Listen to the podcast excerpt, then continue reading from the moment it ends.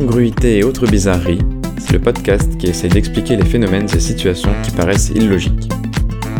Un mot avec une orthographe particulière, des frontières géographiques qui ne font pas sens, un événement naturel qui ne respecte pas les lois de la physique, un paradoxe de notre vie quotidienne. Nous tentons d'y apporter un peu de lumière. Aujourd'hui, le Var n'est pas dans le Var. Ah, le Var. Charmant département du sud de la France. Il évoque pour beaucoup les vacances, la lavande, la plage, Toulon, Saint-Tropez, quelquefois malheureusement des incendies, le soleil, les berges rafraîchissantes du fleuve Var. Attendez, qui a écrit ça? Les berges rafraîchissantes du fleuve Var? Euh, je crois qu'il y a un problème. Non pas que les berges du Var ne puissent être rafraîchissantes, mais plutôt que le Var n'est pas dans le Var. Cela nécessite sûrement une petite explication. Parlons d'abord du fleuve, le Var donc. Il prend sa source à Estingue, hameau de la commune d'Antrone, dans le sud des Alpes, dans le massif du Mercantour, pour être précis. Avec un dénivelé de 1790 mètres, il part à une altitude de 1790 mètres et à son embouchure d'altitude 0 mètre. Tout est logique. Et un parcours long de 114,3 km.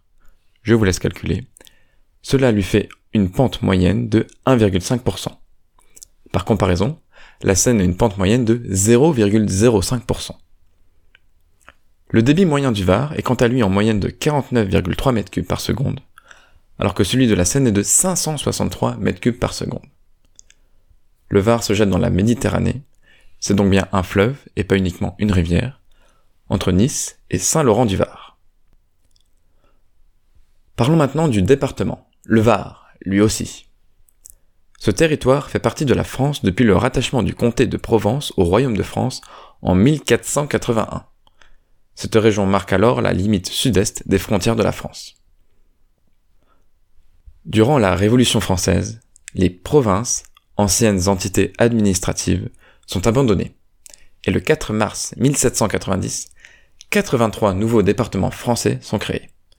Le Var en est l'un d'eux, et il a le numéro 78. À l'époque, il s'étire sur la côte méditerranéenne de Saint-Cyr-sur-Mer à l'ouest, à Saint-Laurent-du-Var à l'est. Le Var, le fleuve, délimite alors la frontière orientale du Var, le département. Vous l'avez compris, comme beaucoup d'autres de ses confrères départements, le Var tire son nom d'un élément naturel qu'il contient. Le Var, le fleuve. Allons voir maintenant ce qu'il se passe sur l'autre rive du Var à cette époque-là. En 1790 donc, à l'est du Var, on trouve Nice et le comté de Nice, qui font partie du royaume de Piémont-Sardaigne. En 1793, pendant la Révolution, et jusqu'en 1814 sous le Premier Empire, le comté de Nice est détaché du royaume de Sardaigne et rattaché à la France.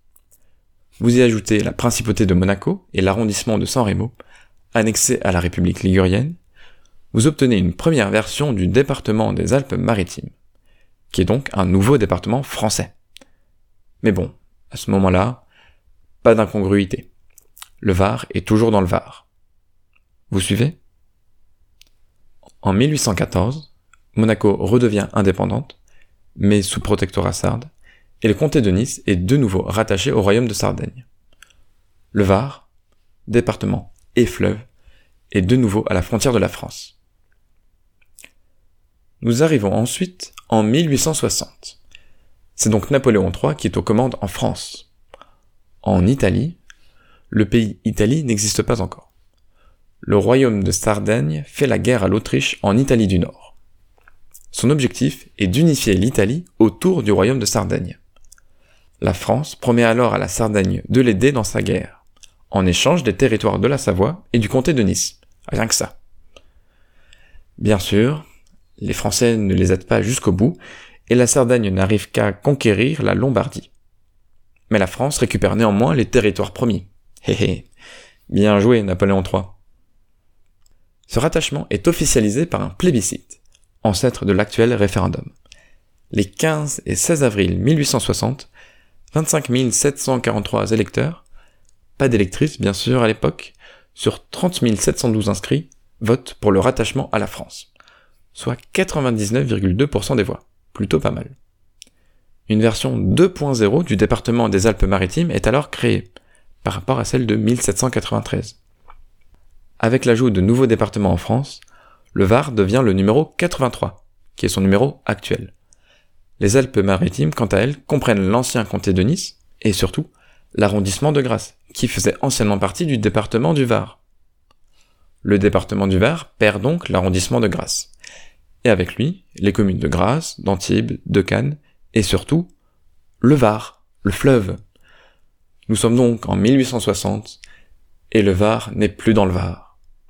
CQFD. Depuis, certaines propositions de changement de nom, comme Gapo ou Argent, d'autres fleuves du département, ou encore le très poétique Côte du Sud, ont vu le jour. Mais aucune de ces propositions n'a convaincu. Le Var, bien que dépouillé du Var, restera le Var.